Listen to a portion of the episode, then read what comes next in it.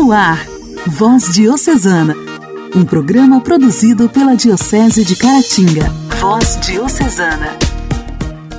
A paz de Cristo, meu irmão, a paz de Cristo, minha irmã. O Voz Diocesana está no ar. Muito obrigada por sua sintonia. Nesta terça-feira, o meu desejo é que Deus abençoe a nossa vida, que Deus escute as nossas orações, que Ele nos inspire em nosso falar, que Deus esclareça as nossas dúvidas, que nos liberte do nosso egoísmo, que Deus nos conforte em nossa tristeza, que Ele direcione o nosso caminhar, que Deus nos livre de nossos inimigos, que Deus nos afaste das más companhias e que Deus nos proteja de todo o mal. Sejam bem-vindos! O Voz Diocesana está começando. Voz Diocesana. Voz Diocesana. Um programa produzido pela Diocese de Caratinga. Hoje, dia 6 de julho, é celebrado o dia de Santa Maria Gorete. Esta data é uma homenagem à santa considerada a protetora das vítimas de estupro e a padroeira da castidade, da pureza, de coração e do perdão. Santa Maria Goretti morreu com apenas 11 anos de idade após ser violentamente atacada numa tentativa de estupro. Antes de morrer, no entanto, Goretti perdoou o seu agressor e disse esperar encontrá-lo no céu. Maria Goretti nasceu em Corinaldo, na Itália, em 16 de outubro de 1890. Pertencia a uma família muito pobre, mas que sempre foi temente a Deus. Eles viviam numa fazenda, dividindo a casa com o pai viúvo e seus filhos. Entre os jovens estava Alessandro Serenelli, de 20 anos, e que sempre tentava assediar Maria Goretti, mas esta nunca cedia ao rapaz e pedia para que este respeitasse a sua castidade.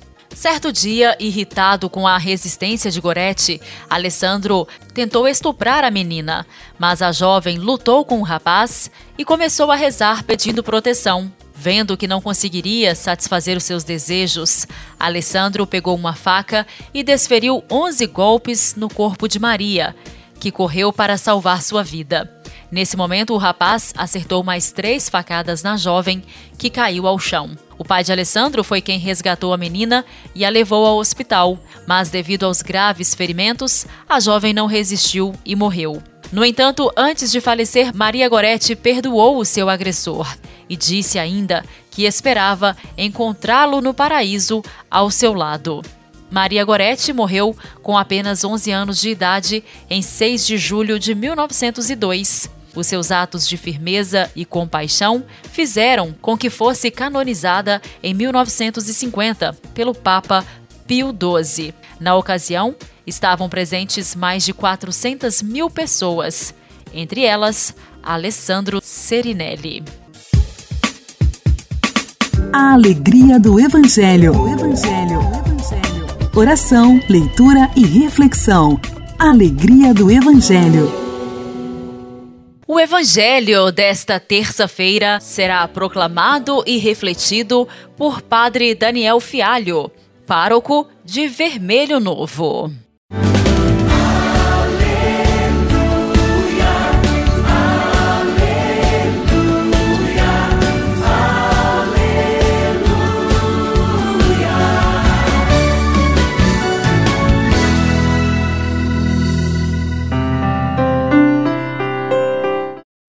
Senhor esteja convosco, Ele está no meio de nós. Proclamação do Evangelho de Jesus Cristo segundo Mateus. Naquele tempo, apresentara Jesus um homem mudo que estava possuído pelo demônio. Quando o demônio foi expulso, o mudo começou a falar. As multidões ficaram admiradas e diziam: Nunca se viu coisa igual em Israel. Os fariseus, porém, diziam: é pelo chefe dos demônios que ele expulsa os demônios. Jesus percorria todas as cidades e povoados, ensinando em suas sinagogas, pregando o evangelho do reino e curando todo tipo de doença e enfermidade. Vendo Jesus as multidões, compadeceu-se delas, porque estavam cansadas e abatidas, como ovelhas que não têm pastor. Então disse a seus discípulos: A messe é grande, mas os trabalhadores são poucos.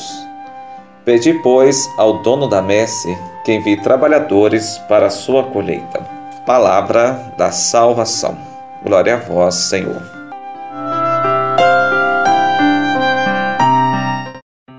Meu irmão, minha irmã, seu ouvinte do programa Voz Diocesana, hoje ouvimos o Evangelho de São Mateus, capítulo 9, versículo 32 ao 38. Nesse Evangelho, Jesus cura primeiramente um possuído pelo demônio. O demônio pedia aquele mudo de falar, deixava ele sem expressão. Quando Jesus cura aquele demoniado, permitindo que ele expressasse, se pudesse falar, primeira coisa que acontece é que as multidões ficam admiradas. Admirar é ficar encantado. A multidão fica encantada com Jesus. Por outro lado, os fariseus ficam aparentemente com ciúmes daquela cura que Jesus fez. Não conseguem cantar com Jesus. Vejamos, os fariseus eram aqueles que tinham acesso à palavra de Deus, conheciam os ensinamentos do Senhor e não são capazes de reconhecer em Jesus aquele que cura em nome de Deus. E as multidões, aquelas que ficavam sempre à margem da religião ou da fé, fica agora encantada com essa força que sai de Jesus, que é capaz de curar e expulsar os demônios. Segunda parte do Evangelho, nós ouvimos Jesus que continua percorrendo os povoados e ensinando nas sinagogas. Ora, Jesus agora ensina um novo tipo, um novo tipo de fé, voltado para a misericórdia, voltada para o reino de Deus, onde que cura e liberta das enfermidades curar e libertar estão unidas através de Jesus, que liberta todas as pessoas daquilo que impede viver bem. Mais uma vez, a multidão está presente, agora como aquela que está abandonada, estão cansadas e abatidas. E Jesus tem compaixão. Jesus se coloca como bom pastor, que cuida das suas ovelhas, que tem carinho por elas. A multidão abandonada, sem alguém para cuidar delas, agora encontra um novo, um novo alento. É o próprio Jesus. E Jesus coloca sua responsabilidade para todos nós, ao dizer que a messe é grande, mas os trabalhadores são poucos. Ou seja, meu irmão, minha irmã, ao ver a multidão, Jesus percebe que falta bons líderes para cuidar dessa multidão, para que ela não fique perdida e abatida. Vamos então fazer com que Jesus nos pediu. Vamos cuidar das, das ovelhas perdidas e cansadas. Vamos cuidar de todos aqueles que precisam da nossa ajuda. E vamos pedir ao Senhor, o dono da messe, que ajude para que tenhamos bons líderes capazes de cuidar e ter compaixão das ovelhas. Que Deus nos abençoe e nos fortaleça em seu amor. Amém.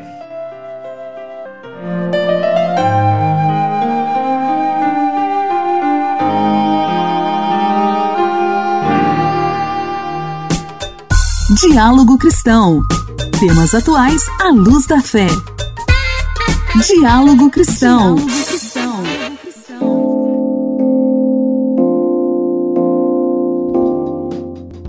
quadro Diálogo Cristão tem o objetivo de trazer temas do dia a dia, te deixar informado sobre assuntos relevantes que estão acontecendo. Hoje, a informação que trazemos para vocês é a respeito de um novo projeto de lei que foi aprovado pelos senadores na última quarta-feira. O projeto de lei que estabelece formas alternativas de o aposentado apresentar prova de vida à Previdência Social, procedimento obrigatório para que o idoso continue recebendo o benefício. A proposta segue agora para a Câmara dos Deputados. O objetivo deste projeto de lei é evitar que pessoas, principalmente idosos, tenham que gastar com deslocamento para fazer essa comprovação. Pelo texto, a comprovação de vida poderá ser efetuada mediante uma simples remessa de atestado médico, por meios eletrônicos ou pelos correios.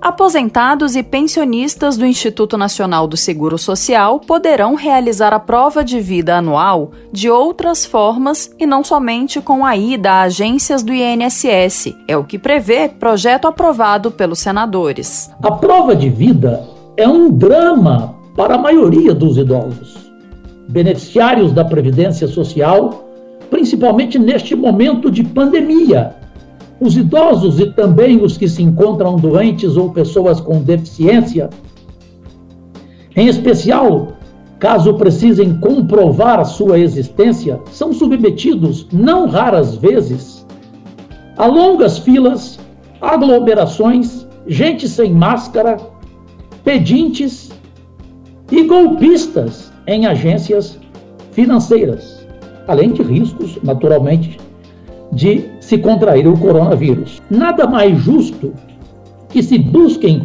alternativas que propiciem um tratamento mais humanizado aos segurados da Previdência Social, não tendo eles que se submeterem muitas vezes a situações humilhantes e prejudiciais à sua saúde e integridade física por ocasião da prova de vida. A comprovação de vida dos beneficiários do INSS poderá ser feita por simples remessa por meios eletrônicos ou pelos correios de atestado médico para endereços disponibilizados pelo INSS com os dados de identificação do beneficiário e do profissional que identificou o interessado.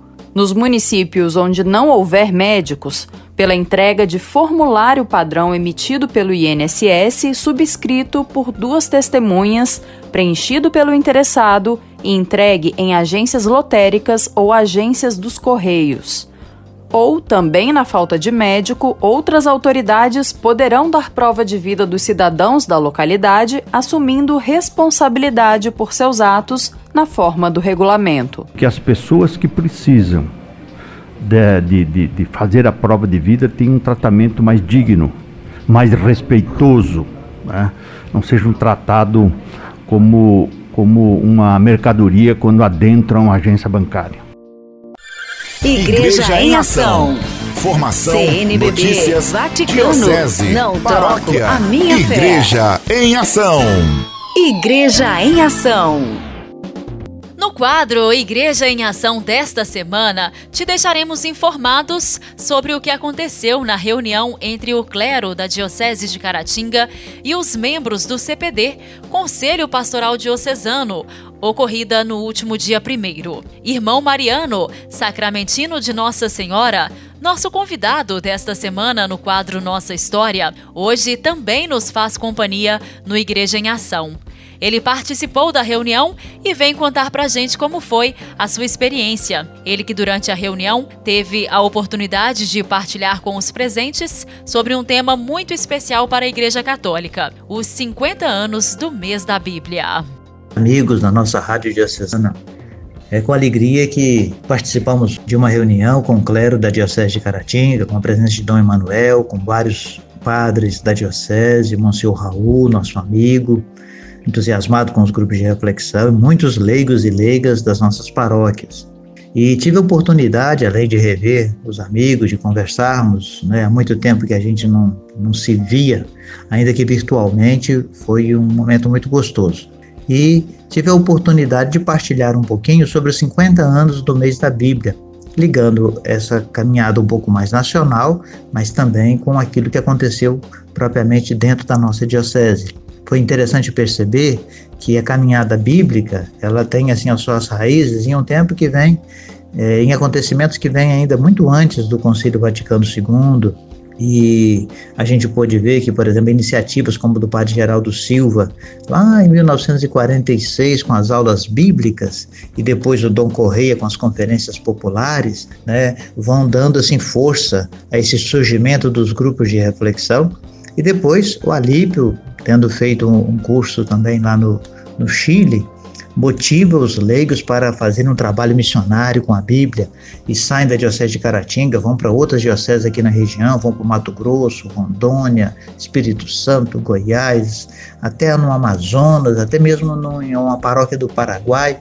Então, nós fomos partilhando um pouco disso tudo para a gente chegar assim, nessa importância do mês da Bíblia. Então, vejam, o mês da Bíblia começou há 50 anos atrás como uma iniciativa da Arquidiocese de Belo Horizonte.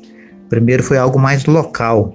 Depois, a partir de, de 78, o Leste 2, Minas e Espírito Santo, abraçou essa proposta de dedicar o mês de setembro ao mês da Bíblia. E sendo que em 1985 é que o mês da Bíblia passou de fato é, a abranger todo o território nacional e até alguns países da América Latina. Então nós podemos assim conversar um pouquinho sobre isso, sobre essa importância e dentro desse caminhar do mês da Bíblia, vemos como que o mês da Bíblia favorece para uma animação bíblica de toda a pastoral e a gente viu também como que a Casa do Mobon vai entrando nessa motivação com os cursos bíblicos, encontros de formação, depois os cursos do mês da Bíblia. Então vai fazendo essa caminhada. E vale a pena, então, a gente ter bem presente né, como que a Bíblia reforça nosso compromisso com Jesus Cristo de frente para a nossa realidade. De maneira muito breve, então, podemos fazer essa partilha. E o que, que ficou assim de mais importante é, ao destacar esses 50 anos do mês da Bíblia? É que quanto mais a gente se aproxima da palavra de Deus, mais a vida da gente ganha assim uma firmeza, uma direção. De fato, a Bíblia ilumina a nossa vida. E quando a gente se descuida da palavra de Deus, a nossa vida como que perde a direção, perde essa luz que dá segurança para a gente poder caminhar. Então, convido a você né, que nos escuta aí na rádio, né, com muito carinho, celebrar nesse ano 50 anos do mês da Bíblia, mas, sobretudo, ter esse cultivo pessoal com a palavra de Deus e também, mesmo nesse período da pandemia, encontrar formas alternativas de reavivar os grupos de reflexão, que é esse modo continuado da gente ter esse encontro com a palavra de Deus. E, claro, também participando da liturgia da comunidade, da celebração da palavra, da celebração da Eucaristia, com especial atenção ao que Deus sempre nos revela por meio da Sagrada Escritura. Porque quando nós abrimos a Bíblia, né, é o próprio Senhor que vem ao nosso encontro, que fala ao nosso coração. Então, viva com intensidade esse bonito tempo né, do cinquentenário do mês da Bíblia. Voz Diocesana. Voz Diocesana. Um programa produzido pela Diocese de Caratinga.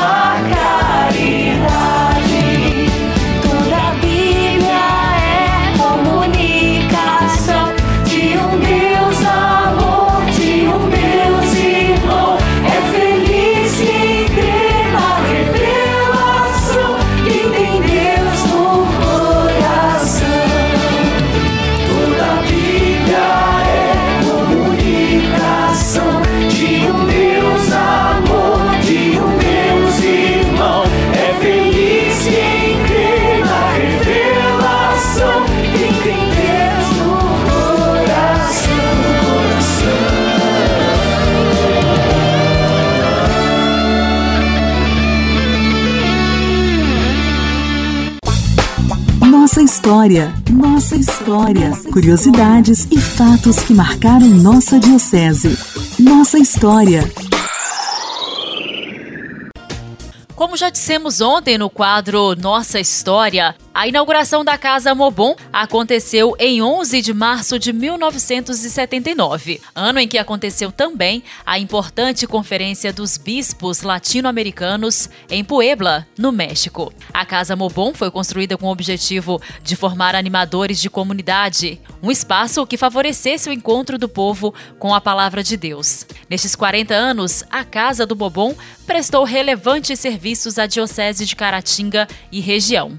Promoveu encontros de formação bíblico, catequética e pastoral, sempre sintonizada com a caminhada da Igreja na busca de promover a conscientização dos leigos e leigas para um maior engajamento na vida eclesial e social. Hoje, a gente continua ouvindo o doutor em teologia pela FAGE, Faculdade Jesuíta de Filosofia e Teologia, irmão Mariano, sacramentino de Nossa Senhora.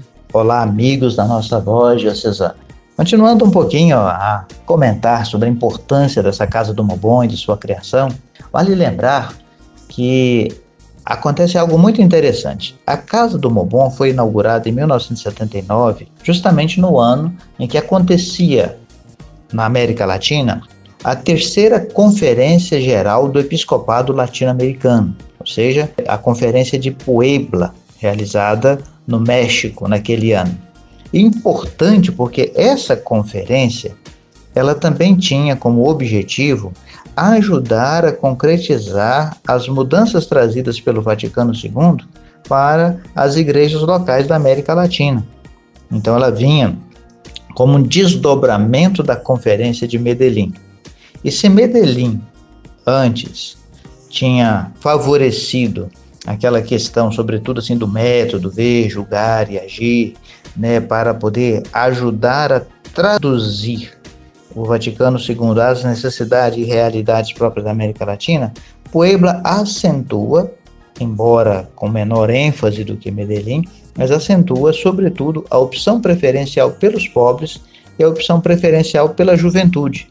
Então, isto vai marcar também a dinâmica dos trabalhos do Mobon, do movimento da Boa Nova, porque preocupado em caminhar com a igreja e, e ajudar a igreja a ser esse fermento de evangelizador na realidade local, então os cursos e encontros de formação vão cada vez mais entrando nessa dinâmica da própria igreja, né, apoiada também por toda a caminhada da CNBB aqui no Brasil. Então vai se dando passos né, de ajudar o povo a caminhar com a igreja. Isso é algo muito marcante e importante para nós, naquele tempo antigo e nos tempos de hoje, né, de, de fazer uma caminhada de formação em sintonia com a igreja. E só para se ter uma ideia dessa importância que a casa vai ganhando logo naqueles começos, em 1979, ano de inauguração da Casa do Mombom, aconteceram 87 cursos de formação na casa e pela casa passaram mais de 7.500 pessoas nesses cursos.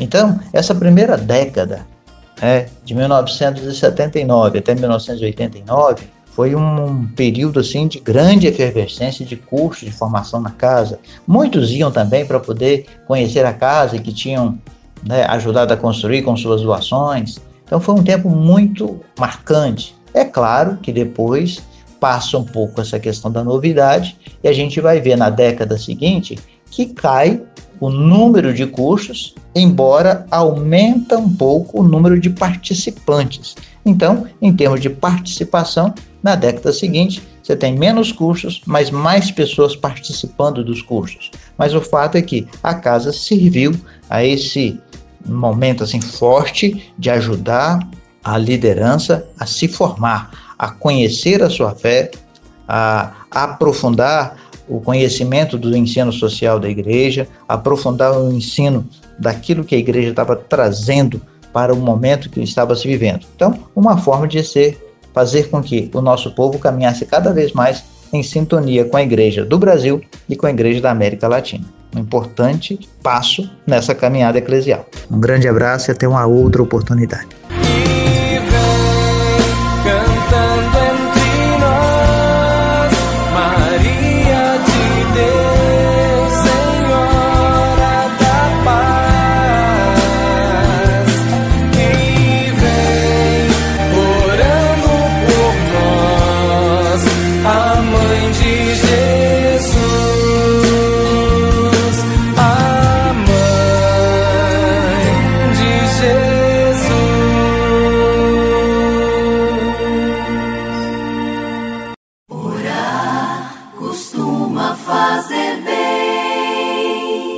Intimidade com Deus. Esse é o segredo. Intimidade com Deus. Com Ana Scarabelli. Com Ana Scarabelli.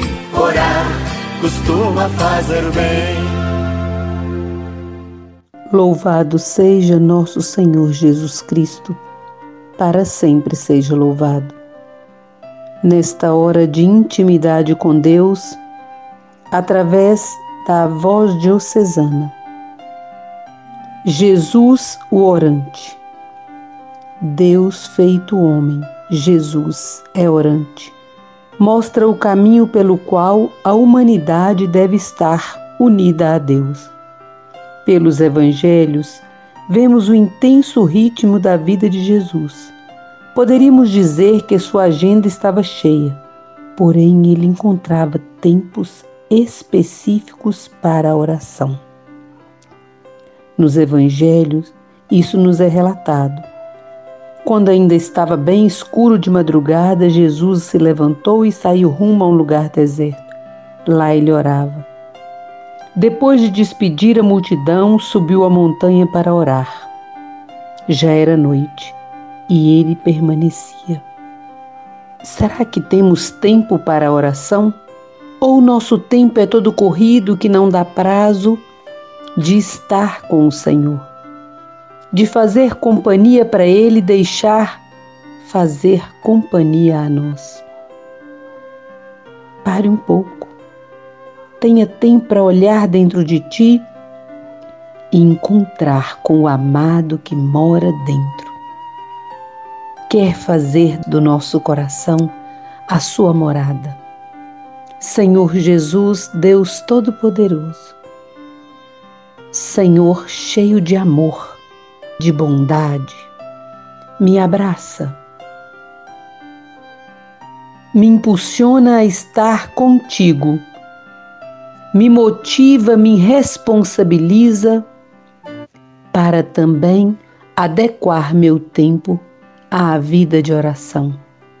Eu quero estar sempre contigo. Olhe a seu lado. Agradeça e diga sempre: Senhor, eu quero estar sempre contigo. Assim como foste orante, eu também quero ser. Que Deus seja louvado na sua vida a cada dia. Fique em paz.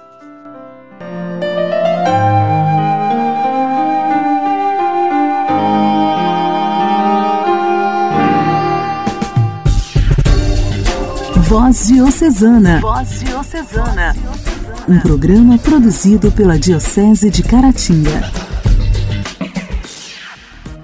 Meus amigos, o programa desta terça-feira já está chegando ao final. Muito obrigada a você que esteve sintonizado comigo hoje. Espero que seja um dia de muita alegria para você e muitas bênçãos. Que Deus abençoe você com muita paz e felicidade. Que os seus sonhos fiquem cada vez mais próximo de se realizarem. Nunca deixe de lutar por aquilo que você acredita, hein? Não perca a fé se algo não corre como você deseja. Deus coloca obstáculos no caminho de quem consegue superá-los, para que aprenda e se fortaleça com eles. Tenha um abençoado dia. Até amanhã. Você ouviu Voz Diocesana um programa da Diocese de Caratinga. Voz Diocesana.